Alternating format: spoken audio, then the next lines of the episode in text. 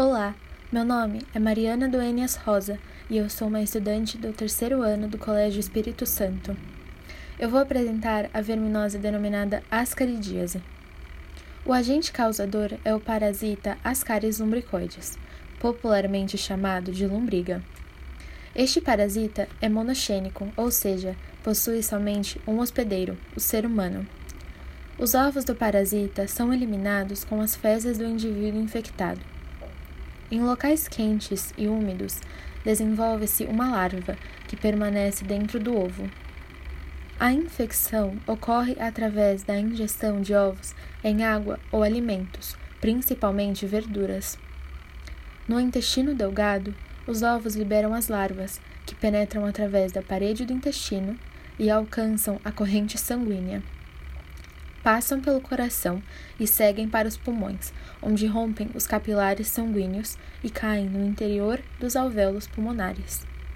Como as larvas são grandes, sua passagem para o interior dos alvéolos costuma provocar inflamação acentuada, às vezes, determinando manifestações semelhantes às de uma pneumonia. As larvas chegam à faringe, de onde são eliminadas com a expectoração ou deglutidas. Passando pelo estômago, atingem o intestino delgado, onde completam seu desenvolvimento, convertendo-se em adultos.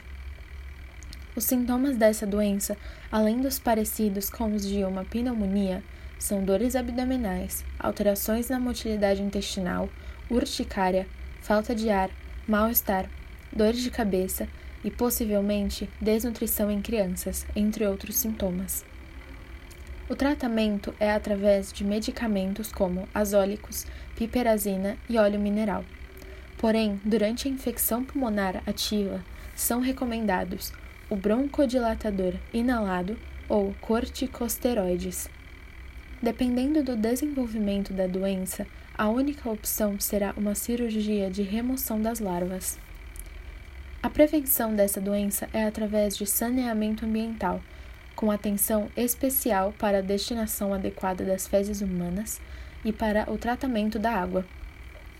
Além de cuidado no preparo dos alimentos, particularmente de verduras, tratamento das pessoas parasitadas, higiene pessoal e combate aos insetos domésticos, sobretudo as moscas e baratas, que podem veicular ovos do parasita. A ascaridíase deve ser considerada um risco não somente à saúde individual, como coletiva, pois ao semelhar sintomas da pneumonia, pode ser que o indivíduo parasitado não trate a doença com os medicamentos corretos, permitindo que as lombrigas continuem se reproduzindo dentro do seu organismo. Além disso, os alimentos contaminados podem não ser detectados, permitindo que outras pessoas sejam infectadas.